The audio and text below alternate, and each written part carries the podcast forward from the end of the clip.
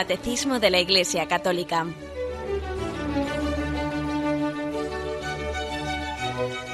Un programa dirigido por Monseñor José Ignacio Munilla, Obispo de San Sebastián.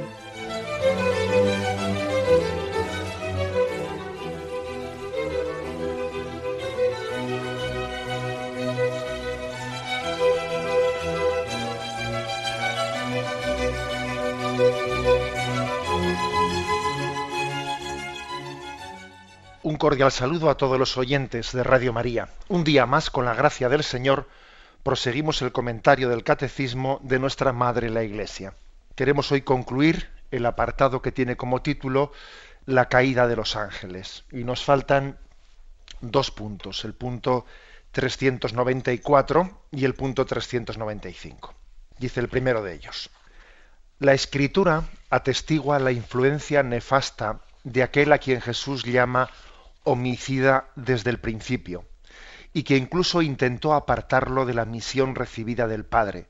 El Hijo de Dios se manifestó para deshacer las obras del diablo. La más grave, en consecuencia de estas obras, ha sido la seducción mentirosa que ha inducido al hombre a desobedecer a Dios. Continuamos, pues, describiendo cuál es la obra de Satanás y sus ángeles. Por cierto que conocemos el nombre de, Satanás, no conocemos el nombre ¿eh? del resto de los, de los ángeles caídos o de los demonios, pero digamos la escritura los llama así Satanás y sus ángeles. ¿no? Tampoco conocemos el número, etcétera. Obviamente la Sagrada Escritura cuando se refiere al tema de los ángeles, la angelología, es muy importante que sea, pues para que sea conforme a la Escritura, debe de ser sobria eh, sobria en, sus expresiones y en sus contenidos. ¿eh? No sería prudente pretender hacer una angelología diciendo un montón de cosas y un montón de curiosidades, etcétera, que no están en la escritura. ¿eh? A veces la, imaginación y la curiosidad nos puede jugar un, pues una puede hacernos una mala jugada en el sentido de que tendamos, a veces la Iglesia ha reprochado al, pues, algún grupo determinado su pretensión de pretender saber sobre los ángeles más de lo que la revelación transmite. ¿eh? Debemos de acoger la revelación en su integridad, pero al mismo tiempo no, no añadirle imaginación a la revelación. Creo que esto es importante. ¿eh? Bien, pues dentro de este, en este espíritu, quiere decir, pues hay un texto Juan, capítulo del Evangelio de San Juan, capítulo octavo, versículo 44, que describe a Satanás como homicida desde el principio. Es curioso esta expresión. Homicida desde el principio. Sin duda alguna esta expresión hace referencia a aquel pecado en el que Caín mató a su hermano Abel, un pecado que si os fijáis tiene muchas reminiscencias del pecado original, porque también de nuevo la envidia, de nuevo la envidia está ahí en el origen. Caín tenía envidia de que su hermano Abel, pues era, era el favorito, el favorito de Dios, o así lo veía él, porque los sacrificios que él realizaba pues eran acogidos por Dios, sin embargo, él veía que no era tan favorecido y tenía envidia de Abel.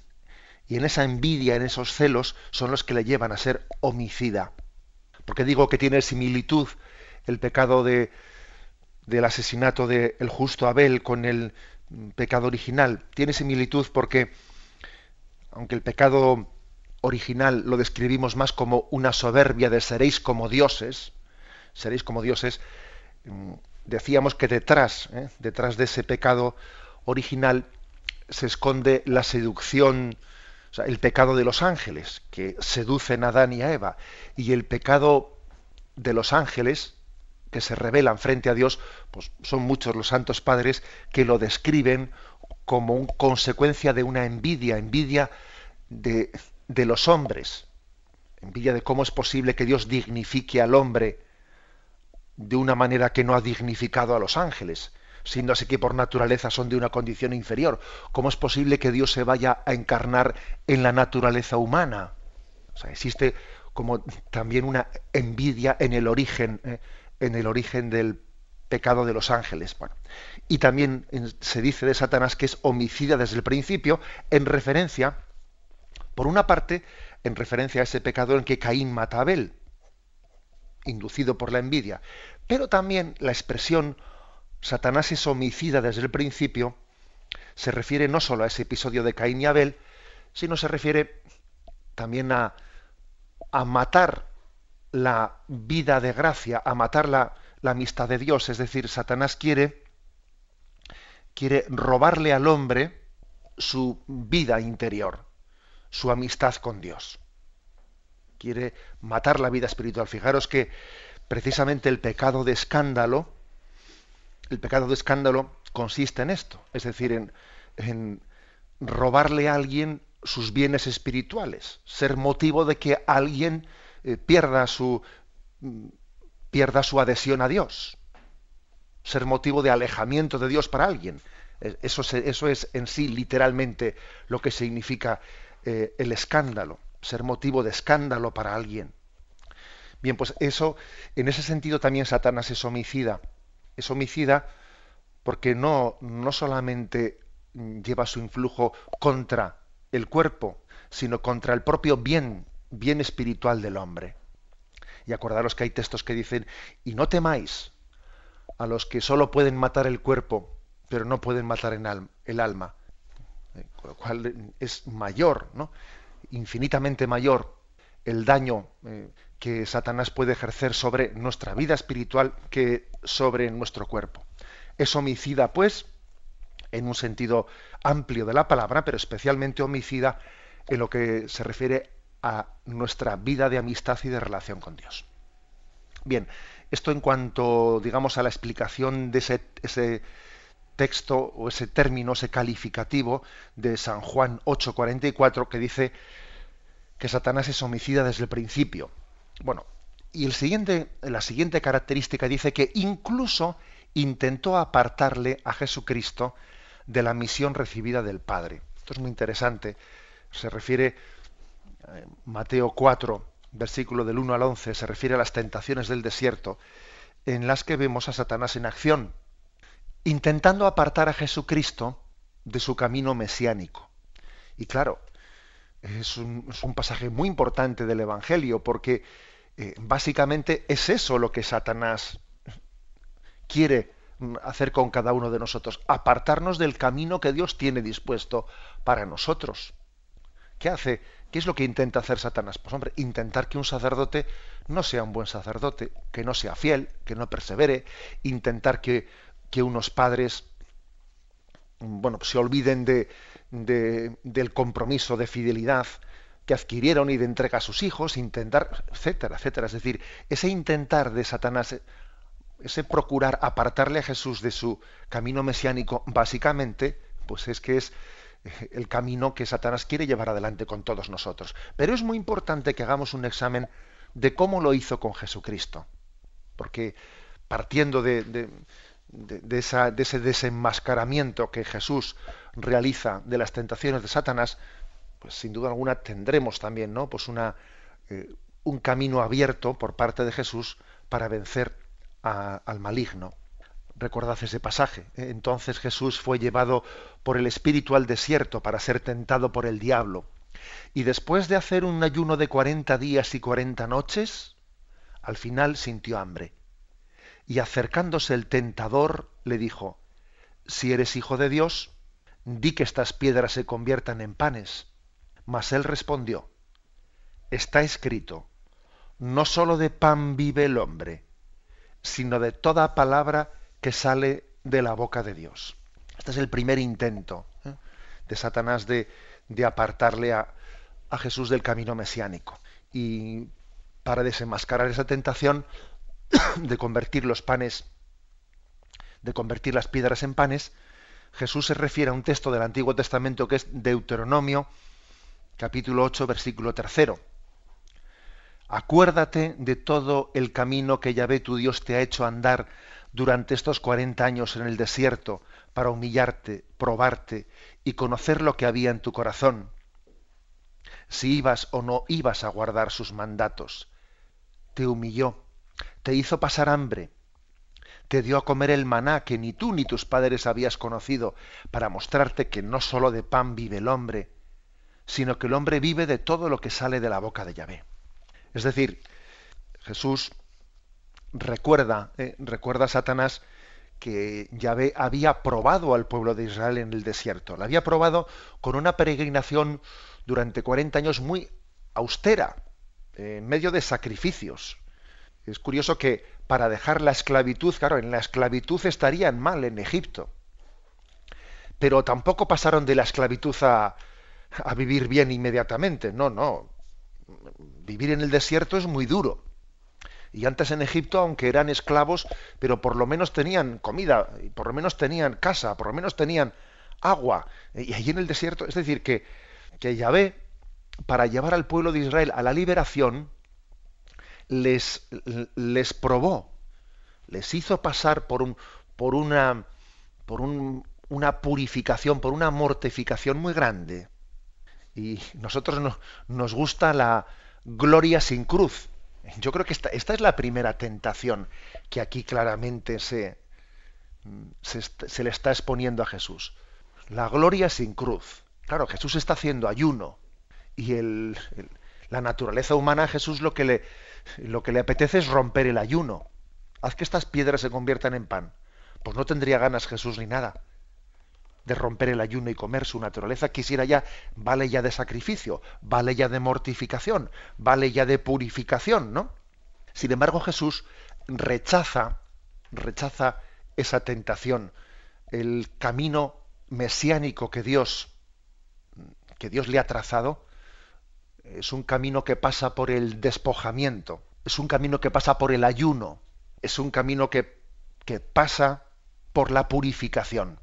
Por lo tanto, la, alergia al sacrificio que tenemos todos, porque todos tenemos una cierta alergia eh, al sacrificio, tenemos que verla también como una tentación, eh, una tentación mesiánica. Y, y la verdad es que la vida nos dice que no hay nada sin cruz. Y las cruces hay que abrazarlas para poder abrazar la voluntad eh, la voluntad de Dios en nuestra vida y para poder descubrir el camino que Dios nos ha trazado. El que tenga alergia, alergia a la cruz, el que tenga alergia al sacrificio, nunca descubrirá el camino de Dios en su vida. Y Jesús rechazó esa tentación y continuó el ayuno hasta que Dios se lo hizo entender, no hasta que Satanás le, indicase cuándo tenía que, ayunar. Esta es la primera, pues, el, primer intento de apartarle a Jesús del camino mesiánico. El segundo dice, entonces el diablo le lleva consigo a la ciudad santa, le pone en el alero del templo y le dice, si eres hijo de Dios, tírate abajo, porque está escrito. Salmo 91. A sus ángeles te encomendará y en sus manos te llevarán para que no tropiece tu pie en piedra alguna. Jesús le dijo, también está escrito, no tentarás al Señor tu Dios. Jesús le responde de una manera contundente con ese texto del Deuteronomio, también capítulo Deuteronomio 6, versículo 16, no tentarás al Señor tu Dios, como le tentaste el día de Masá. Acordaros de, cómo en Masá hubo una rebelión, ¿eh? hubo una rebelión de los israelitas diciendo, pero ¿por qué nos has hecho salir al desierto para hacernos morir aquí? Pero eh, es una rebelión diciéndole, pero bueno, pero, pero no nos vas a dar de comer, no nos vas a, no vamos a tener eh, comida ni bebida, y hay una rebelión en masa, se rebelan frente a Moisés, porque, porque no, no aceptan ese, ese camino tan duro que están teniendo. Bueno, fijaros, fijaros que también aquí hay una, de nuevo una tentación mesiánica. La tentación es vete al alero del templo y según, según dice el Salmo, hace una interpretación ¿no? de un Salmo, dice, tírate del alero del templo y que los ángeles de Dios te cojan y te desciendan. Es decir, está haciendo una tentación que es la tentación de, de que su entrada en Jerusalén sea triunfal, sea una entrada gloriosa. Entonces imaginaros que Jesucristo hubiese entrado en Jerusalén, pues no montado en un borrico, ¿eh? allí desde Betfagé, no, En vez de entrar montado en un borrico, que hubiese entrado descendido por los ángeles desde el alero del templo hasta, hasta, hasta la esplanada del templo. Vamos, eso hubiese sido, sido una, una entrada espectacular ante cuya gloria nadie se hubiese resistido. Pero fijaros bien, ese camino de gloria, ese camino de gloria, Jesús lo desenmascara. No tentarás al Señor tu Dios. No tientes a Dios. Dios tiene otros caminos. Tiene el camino de la humildad. Tiene el camino del ocultamiento. Frente a la tentación de la vanidad, frente a la tentación de ser aceptado, ser aceptado por todos, ser aclamado, ser... Bueno, pues Jesús rechaza esa tentación siendo de condición divina, no hizo alarde de su categoría de Dios. Al contrario, se despojó de su rango y tomó la condición de esclavo y pasó por uno de tantos.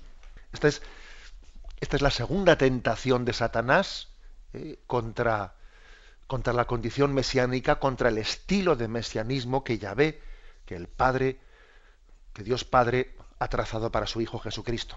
Y finalmente, dice el texto, todavía le lleva consigo el diablo a un monte muy alto. Le muestra todos los reinos del mundo y su gloria. Y le dice, todo esto te daré si postrándote me adoras. Dícele entonces Jesús, apártate, Satanás, porque está escrito, al Señor tu Dios adorarás y sólo a Él darás culto. Hay una una última tentación que es la tentación de la codicia de las riquezas. Todo esto te daré si postrado me adoras. Te daré a poseer todos los reinos del mundo, todas las riquezas, riquezas del mundo. Y Jesús, con una soberanía y con un señorío que, la verdad es que es que nos que está ganando nuestro corazón, enamora nuestro corazón, ¿no? Pues Jesús, con un, con un señorío tremendo, le hace apartarse, apártate de mí, Satanás. ¿eh? Es una palabra llena de fuerza que tenemos que hacer nuestra por la gracia de Cristo. Apártate de mí. ¿eh? Apártate de mí. Porque solamente a Dios adoraré, no adoraré a las criaturas, no adoraré al dinero. No pienso postrarme ante ninguna criatura, solo ante Dios postraré mi corazón. Las criaturas, criaturas son, los bienes en esta vida son medios, son instrumentos. No haremos nunca de ellos dioses. Tener el corazón libre, desapegado de todo lo material, para adorar al solo Dios. Es por lo tanto la, la última tentación mesiánica, la tentación contra la pobreza mesiánica. Y Jesús eligió el camino de la pobreza. Acordaros que dice el Evangelio, el Hijo del Hombre no tiene donde reclinar la cabeza. No tenía casa el camino de la pobreza evangélica es pues eh, el camino mesiánico. Bien, conocer a Satanás, conocer sus obras, conocer cómo actúa, eh, como siempre nosotros en Jesucristo tenemos el modelo de conocimiento, viendo cómo Jesús fue tentado, es fácil también desprender de cómo somos tentados nosotros. Aquellas tres, tentaciones de Jesús en el desierto son paradigmáticas. ¿eh? En, ellas en ellas está la humanidad entera siendo tentada. Pero, insisto, mm, detrás de, de toda tentación hay un intento de apartarle a Jesús del camino trazado por el Padre. Hay un intento de apartarnos a nosotros de la vocación que Dios ha pensado para cada uno de nosotros. Por eso eh, la clave está en pedir a Dios que ilumine eh, que nos ilumine sobre cuál es su voluntad. Señor, ilumina, ilumina mi camino. No permitas eh, que sea engañado. Tenemos un momento de reflexión y continuamos enseguida.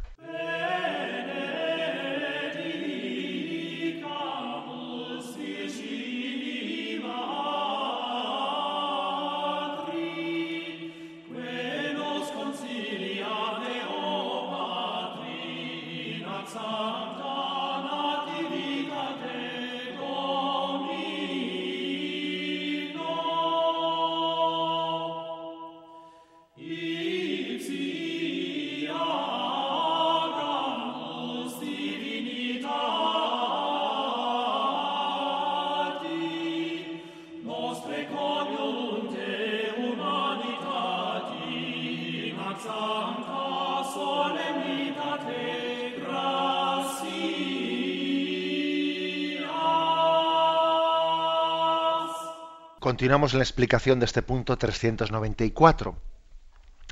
Hemos visto en la intervención anterior cómo la acción de Satanás eh, se manifiesta en el intento de apartarle a Jesús de la misión recibida del Padre.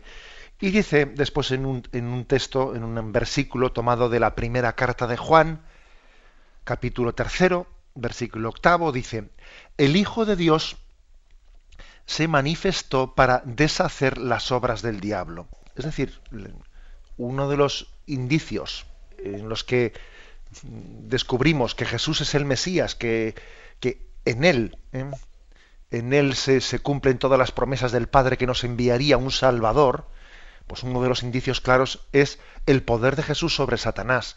El hecho de que Jesús realice exorcismos y expulse a Satanás, el hecho de que Jesús venza sus obras y, tenga esa autoridad sobre él, es un signo de, de que Él es el, el, esperado, el Salvador que Dios había anunciado. Llama la atención la expresión que utiliza la Escritura en la que dice que mm, Jesús se manifiesta para deshacer las obras del diablo, deshacer sus obras.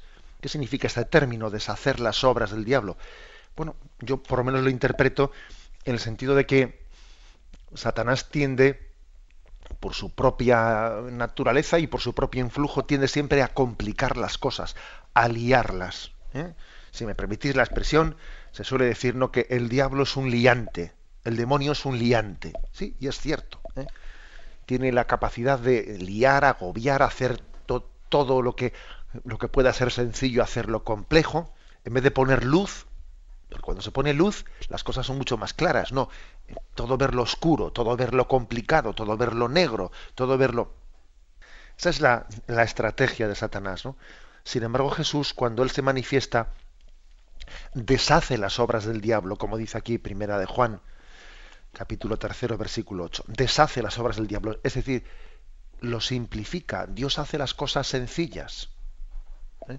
Es curioso que cuando Dios nos da su luz, uno dice, está claro lo que, Dios quiere de mí. ¿Eh? Cuando vencemos la tentación de Satanás, uno dice, ¿por qué, ¿por qué, me he liado tanto?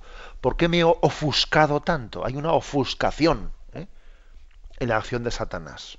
Por eso creo que una manera de orar a Dios, y especialmente al Espíritu Santo, es pedir su luz, pedir la luz del Espíritu Santo para que ilumine nuestro camino y haga sencillo lo complicado o lo aparentemente complicado. Bien, termina diciendo este punto, la más grave en consecuencias de estas obras ha sido la seducción mentirosa que ha inducido al hombre a desobedecer a Dios. Existe pues una especie de liderazgo ¿eh? por parte de Satanás. El, el desobediente tiende eh, a inducir a los demás a serlo. Es curioso, ¿no? Esa, esa tendencia que hay en nosotros de, pues bueno, pues mal compartido, si el mal lo comparto con los demás, parece que, mm, mm, no sé, como si fuese más ligero de llevar. ¿eh? Parece que si uno solo es malo, esa maldad te denuncia más. Y sin embargo, si yo consigo que la maldad ¿eh? se difunda, me siento más justificado. Algo así. ¿eh? Parece que si el flujo de Satanás, como que uno se consuela, se consuela hacer el mal a los demás. Eso también es, eh, es, una, una, diferencia eh, muy grande ¿no? de, del nivel de maldad en la vida. Me estoy acordando, me estoy acordando de un, de un joven que tenía problemas de droga y bueno, pues estaba yo en la parroquia hace ya años, estoy hablando, ¿no? Pues hablando con un grupo de jóvenes sobre su sobre su mm, bueno, su riesgo y su problema, que muchos de ellos eran consumidores de distintos tipos de drogas, ¿no? Y, y recuerdo que un día este joven, que, tenía un gran problema con la droga y que estaba muy enganchado a ella, recuerdo en ese diálogo, en ese coloquio que yo tenía pues con un grupo más grande de 20 o 30 jóvenes, cómo él utilizó su, su experiencia para decirles, ¿no? al resto de sus compañeros, para decirles, pero, pero, pero por favor, no seáis tan tontos como he sido yo. ¿Eh? Bastante desgracia tengo yo que nadie más se meta por este camino. Como me entere que alguno más entre por este camino, es que le doy, le doy dos tortas, decía.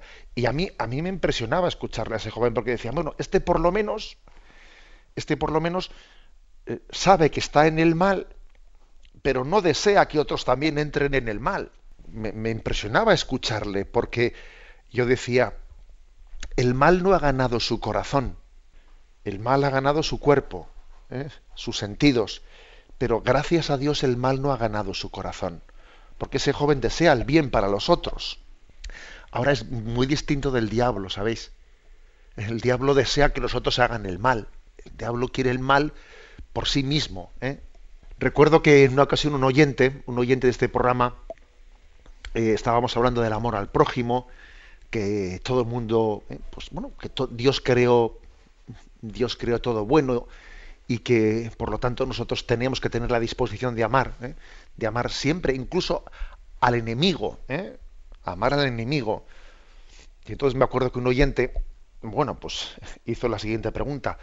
Oiga, ¿y si tenemos que amar al enemigo, tenemos que amar también a Satanás, porque también, bueno, pues es una criatura de Dios, ¿no? Y es el enemigo. Recuerdo que, eh, la verdad es que hay oyentes que hacen, hacen preguntas que a veces le ponen a uno entre la espada y la pared, pero recuerdo haber, eh, haber escuchado esa pregunta. Bueno, y entonces yo le decía, vamos a ver, hombre, en cuanto criatura, en cuanto criatura de Dios, claro que es que será bueno y amable en cuanto criatura de Dios. Pero bueno, dejémonos de historias, porque aquí, aquí el asunto no está en cuanto a criaturas, en cuanto cuál, cuál es su acción, ¿no?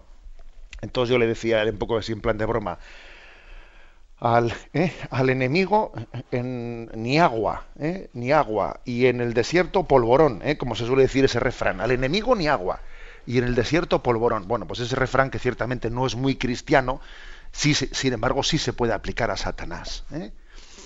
al diablo ni agua, y en el desierto polvorón. ¿eh? Es decir, que nosotros, nuestra estrategia contra él tiene que ser frontal. O sea, que es que él quiere, eh, él quiere el mal por el mal. ¿eh? Por lo tanto, aquí no puede haber, no se puede tontear. No se puede estar tonteando. Porque con el, con el maligno no se juega. Con él hay que aplicar esta, esa estrategia frontal. Digo, al, al maligno ni agua, ¿eh? y en el desierto polvorón. Bien, tenemos un momento de reflexión y continuaremos enseguida.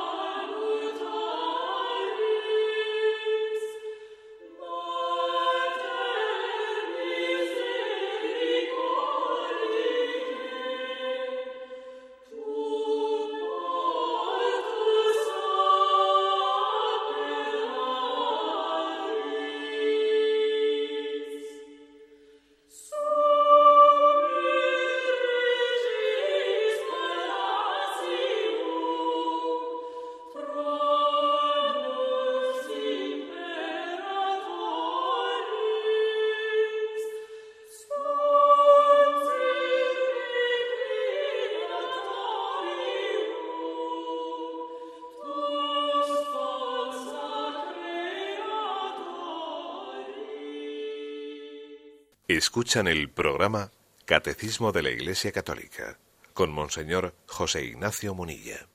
Pasamos al último de los puntos, el 395, que dice, Sin embargo, el poder de Satán no es infinito, no es más que una criatura, poderosa por el hecho de ser espíritu puro, pero siempre criatura. No puede impedir la edificación del reino de Dios aunque Satán actúe en el mundo por odio contra Dios y su reino en Cristo, y aunque su acción cause graves daños de naturaleza espiritual e indirectamente incluso de naturaleza física, en cada hombre y en la sociedad, esta acción es permitida por la divina providencia, que con fuerza y dulzura dirige la historia del hombre y del mundo. El que Dios permita la actividad diabólica es un gran misterio. Pero nosotros sabemos que en todas las cosas interviene Dios para bien de los que le aman. Bueno, en algún programa anterior también ya hemos hecho referencia eh, a, esta afirmación, ¿eh? aunque aquí en el punto 395 se, pues, se, se subraya de una manera más clara y específica. Satanás no es un Dios, es una criatura no podemos eh, jamás no referirnos a él como si fuese una divinidad negativa, etcétera. No. ¿eh? Nosotros no creemos en un doble principio, el Dios del bien y el Dios del mal. Eso hay que rechazarlo totalmente. Satanás es una criatura. Una criatura. Es verdad que por el hecho de ser un espíritu puro, su naturaleza es poderosa. Los ángeles tienen un poder que obviamente los hombres mm, ni remotamente tenemos. Pero criatura es criatura es, y no tiene capacidad de impedir la edificación del reino de Dios. ¿eh? Ha, sido, ha sido vencido por Jesucristo. La muerte de Cristo en la cruz, la obediencia de Cristo al Padre, Padre, a tus manos encomiendo mi espíritu, ese, e, esa entrega de Cristo al Padre, ese acto de obediencia de Cristo, vence definitivamente a Satanás le vence. ¿eh? Jesús había intentado siempre apartarle a Jesús, eh, perdón, el diablo le había intentado apartarle a Jesús del camino de la cruz. Y, claro, en el momento en que Jesús es fiel, ahí hay una victoria ¿eh? definitiva sobre, sobre Satanás. Por eso mm, dice que él no puede impedir la, la instauración del reino de Cristo entre nosotros.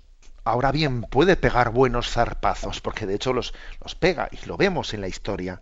Tiene un cierto influjo en la historia, hasta el punto de que la Sagrada Escritura en algún pasaje le llama y le describe como príncipe de este mundo. Pero bueno, al mismo tiempo que se le describe como príncipe de este mundo, también a Jesucristo se le describe como rey del universo. ¿eh? O sea que eh, su poder está sometido, está vencido y está sometido. Y dice que es cierto que puede tener influjo en los males físicos y en los males y en los males morales, espirituales. ¿eh? El catecismo la afirma, ¿eh? sin, sin llegar a concretar, bueno, ¿y entonces en qué males físicos tienen influjo Satanás? Bueno, no, no, no seamos curiosos, porque lo que no sabemos, no, lo que no podemos saber, no podemos saber. Luego, eh, hasta qué punto, pues, eh, en determinadas catástrofes o en determinados males hay un influjo de Satanás, puede haberlo. Lo dice aquí el catecismo. ¿eh? Dice de naturaleza espiritual e indirectamente incluso de naturaleza física. Dice incluso. Pero tampoco dice que todos, ¿eh? Eh, que en todos los males físicos que ocurran haya un influjo de Satanás. Bueno, pues seamos austeros ¿eh? quedándonos con, el dato que afirma el magisterio de la Iglesia. Y no pretendamos bueno, pues, pues, hacer nuestra curiosidad, mezclarla con ello. O sea, tiene ese influjo. Pero a nosotros lo que nos importa lo que nos importa es lo que viene después. Es decir, Dios tiene una providencia. Y en su providencia cuenta, cuenta con la acción de Satanás y con su y con el poder de Satanás. Cuenta con ello. Esto no se le ha escapado a Dios. A Dios no se le escapa nada. Dios es capaz, ¿eh? en su providencia, de contar también, de, integrar, ¿eh? de integrar la acción del maligno en su propia providencia. Esto, esto que puede ser, eh, que es fuerte, ¿no? Esta afirmación. Bueno, fijaros cómo el refranero, ¿no? Dice Dios escribe derecho con líneas torcidas, no hay mal que por bien no venga, etcétera. O sea, la sabiduría popular, algo de esto, algo, ¿eh? Algo percibe. Pues cuando se da cuenta de que existe una providencia que es capaz de integrar el mal y se nos da eh, la referencia de Romanos 8, capítulo, versículo 28, que dice, nosotros sabemos que todas las cosas, que en todas las cosas interviene Dios para bien de los que le aman. En todas las cosas interviene Dios. Todo es providencial. Cuando el hombre ama a Dios y, e intenta seguir su voluntad, todo está integrado en su providencia. Nada se escapa a, esa providencia de Dios. Por ejemplo, los santos padres hablan mucho de cómo, de cómo las, incluso las persecuciones a la Iglesia han sido, han, sido motivo de, de fortalecimiento. Claro, eso se dice fácil a posteriori, pero cuando te están persiguiendo, cuando tu vida corre peligro, cuando te están martirizando, ojo, en ese momento. ¿eh? O sea, Satanás ha, infligido ¿no? Mm, muchos sufrimientos en la historia de la Iglesia, porque él odia a la Iglesia profundamente, claro, ¿eh? y sin embargo Dios ha escrito páginas de gloria en esos momentos de persecución. A, o sea, a esto se llama, ¿no? El confiar en esa providencia de Dios que dirige todos los hilos de la historia. A esto se llama tal cosa. Bueno, ¿y Satanás no sabe eso? Sí, claro que lo sabe. ¿eh? Lo que pasa es que no tiene poder para darle la vuelta a la, situación. ¿eh? Claro que Satanás es consciente de que su acción, su acción eh, es vencida una y otra vez y es reconducida por Dios a los designios salvíficos, pero bueno, pero, pero no, no tiene, no tiene la capacidad de vencer ese pulso, de vencer esa partida. Bien, eh, ahí de esta manera concluimos el tema de la caída de los ángeles. Ayer hubo un oyente, antes de pasar a las llamadas, hubo un oyente que nos decía él que, pues que, era musulmán, ¿eh? islámico, y que nos decía que era oyente del programa, y preguntó algo sobre el tema de la angelología, ¿eh? y comparándola, comparando pues la, la fe, la fe cristiana eh, con, la, con la fe musulmana. Y claro, le dije que la verdad es que no, no estoy yo puesto al respecto y que ya haría pues un pequeño estudio sobre cuál es eh, la, la, fe musulmana o la fe islámica en el tema de los ángeles. Bueno, aquí he, consultado alguna publicación y brevemente voy a hacer un pequeñito resumen para que los oyentes sepan eh, cuál es la doctrina islámica sobre, sobre los ángeles. A ver, lo leo brevemente y luego hago un comentario. En la doctrina islámica, los ángeles son, son creados, son seres creados, pero que eventualmente sufrirán la muerte. Pero que generalmente, bueno, están como seres espirituales, están ocultos a nuestros sentidos. A mí me ha llamado, eh, me ha llamado la atención esa afirmación de que eventualmente sufrirán la muerte. Porque claro, nosotros, nosotros entendemos que un ángel espíritu puro es inmortal. Luego dicen, no son divinos ni semidivinos. ¿eh? O sea, son criaturas, al igual que nosotros. ¿eh? No se les debe venerar ni rezar, porque ellos no entregan nuestras oraciones a Dios. En esto hay una clara diferencia. Nosotros sí dirigimos la oración a los santos ángeles, sí les veneramos porque les, vemos como instrumentos ante Dios. En el mundo islámico, propiamente, propiamente, no hay ángeles caídos. ¿eh? No se dividen entre ángeles buenos y ángeles malos. ¿eh? Satanás, más que un ángel caído, para el Islam, es una creación diferente a los hombres y diferente a los ángeles. ¿eh? No le consideran a Satanás y, y, a los demonios como ángeles, sino como otro tipo de creación distinta a los, a los hombres y distinta a los ángeles. En eh, la iconografía eh, del arte islámico es muy escasa, muy escasa, pero suelen representarlos como seres con alas, tal como son descritos en las escrituras islámicas. Los ángeles tienen diferentes jerarquías y órdenes en el sentido de que son de diferente tamaño, condición y mérito. A nosotros nos llama la atención eso de que o sea, sí que coincide con la visión cristiana las diferentes jerarquías de los ángeles, ¿no? los arcángeles, etcétera, pero sí nos llama la atención que se hable del tamaño de los ángeles, del tamaño físico, ¿eh? como que hay ángeles mayores en tamaño y más pequeños en tamaño. Eso llama la atención. ¿eh? Em, se habla del gran número de, ángeles, eh, solo Dios sabe el número de los ángeles que existen y la casa frecuentada es un santuario celestial sagrado por encima de la Kaaba, que es el cubo negro en la ciudad de la Meca. ¿eh? Según la creencia islámica, todos los días 70.000 ángeles visitan ese lugar. ¿eh? Entre los nombres que ellos dan a los ángeles hay dos bien conocidos para nosotros, que es el de Gabriel y Miguel. Gabriel y Miguel. Y con respecto a las tareas de los ángeles, que aquí hay una cosa que es muy, muy, muy bonita, muy hermosa, dicen que algunos ángeles eh, están en, son responsables eh, de la protección de, los hombres, de su casa, de sus viajes, cuando están dormidos, cuando están despiertos, es decir, algo muy similar al ángel de la guarda que nosotros, eh, que nosotros manifestamos.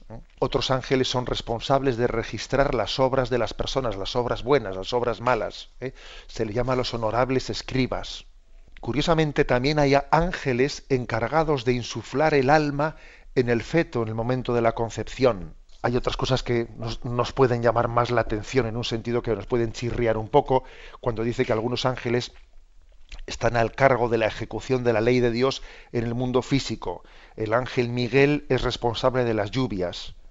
Eh, hay otros ángeles que se encargan de la dirección de los vientos y de las nubes. Otros ángeles son responsables de tomar las almas de los muertos en el momento de la muerte. Bien, bueno, eh, un pequeño resumen, ¿eh?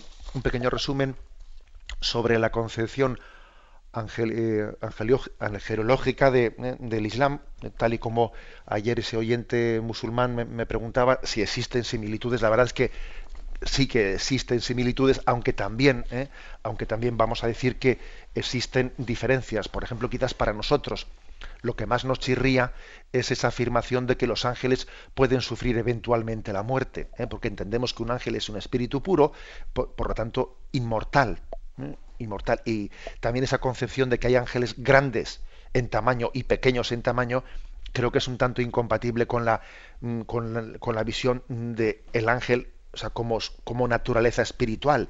El espíritu no tiene tamaño grande o pequeño. Pero, aunque tengamos diferencias serias, también como la afirmación de que los demonios no son ángeles caídos, sino son otros seres distintos. Bueno, me parece que quizás lo más hermoso es, es mm, la coincidencia en esa imagen de los ángeles custodios que cuidan de nosotros, cuidan de tal. Especialmente hermosa es la imagen de, el ángel que va a recoger el alma en el momento de la muerte, o del ángel que en el nombre de Dios también insufla, ¿eh? insufla el aliento de vida. ¿eh? Bueno, lo dejamos aquí y damos paso a la intervención de los oyentes. Podéis llamar para formular vuestras preguntas al teléfono 917 107 700. 917 107 700.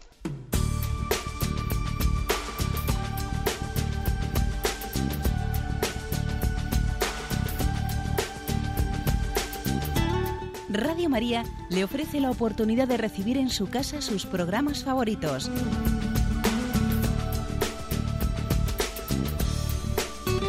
Ahora lo puede hacer a través de nuestra página web www.radiomaria.es o bien llamándonos al 902 500 518.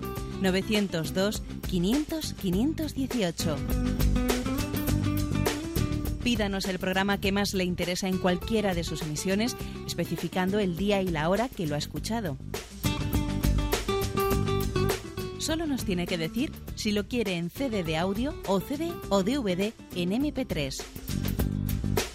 Haga su solicitud en el 902 500 518 y en www.radiomaria.es. Radio María, más cerca de usted.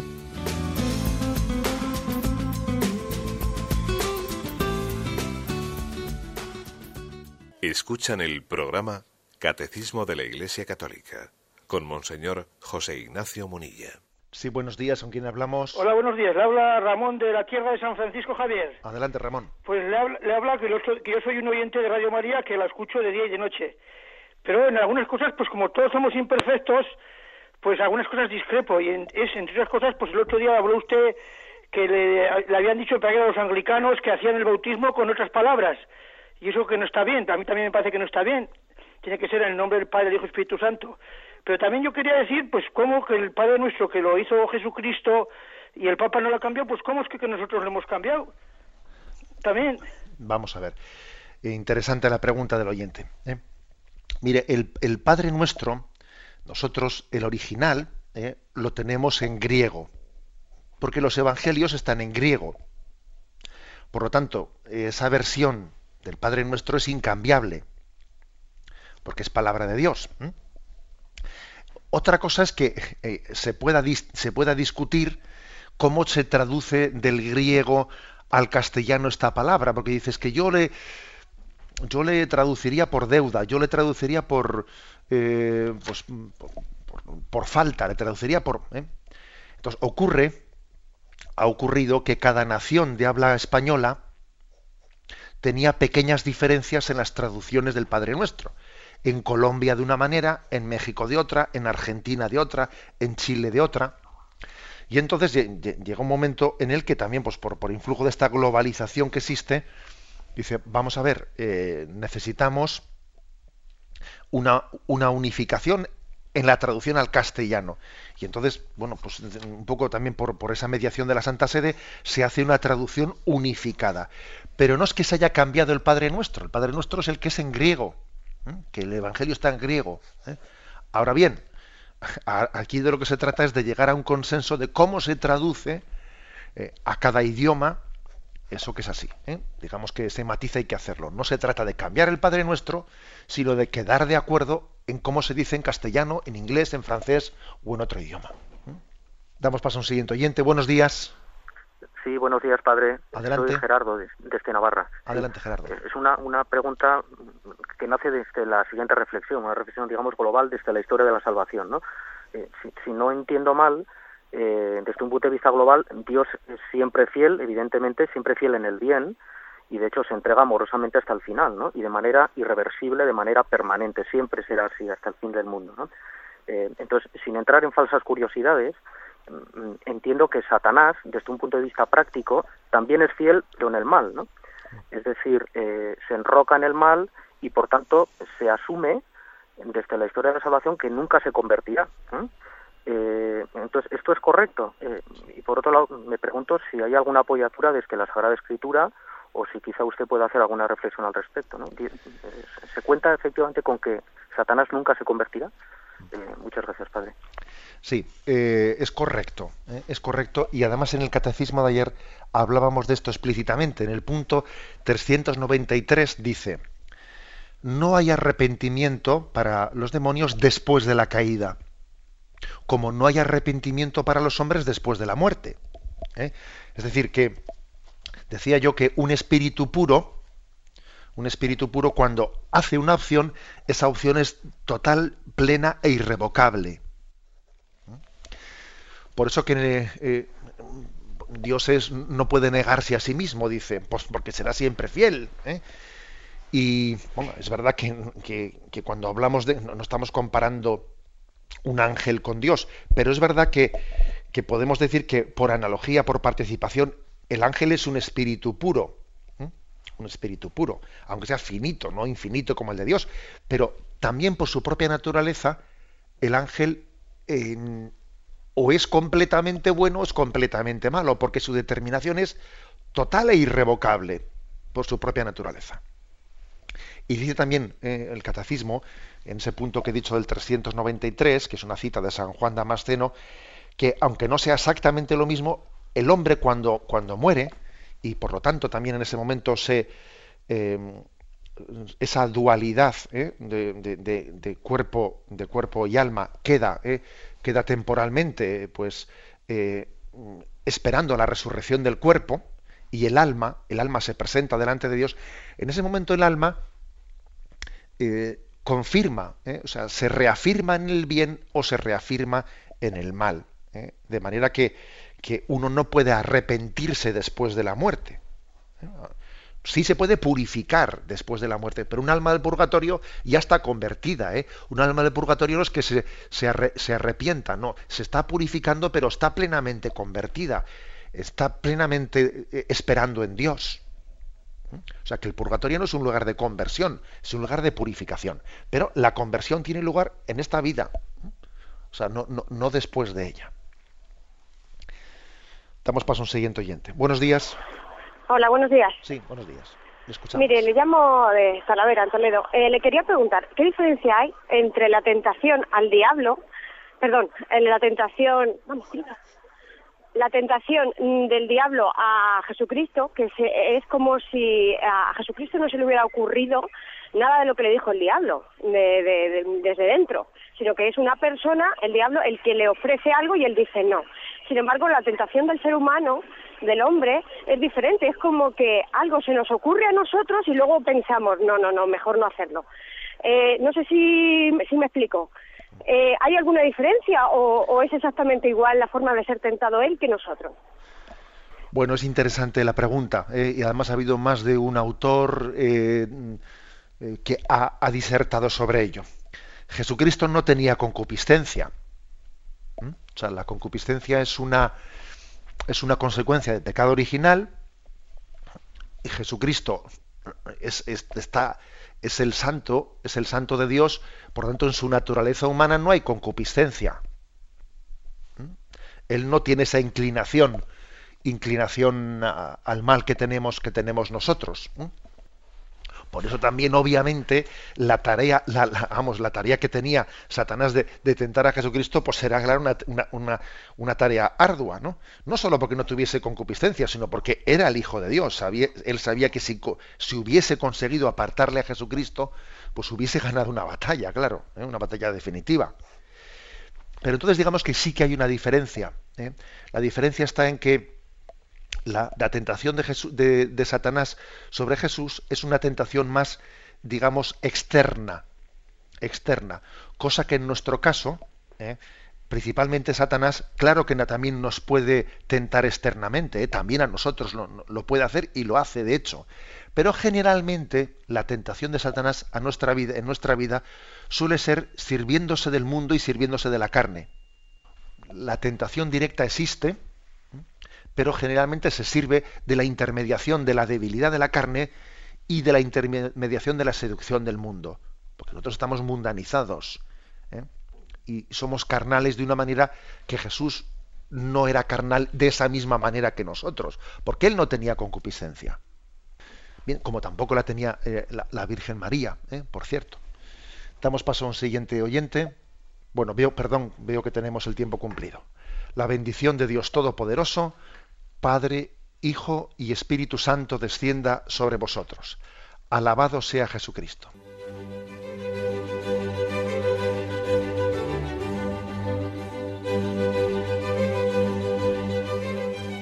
Finaliza el Catecismo de la Iglesia Católica, un programa dirigido por Monseñor José Ignacio Munilla, Obispo de San Sebastián.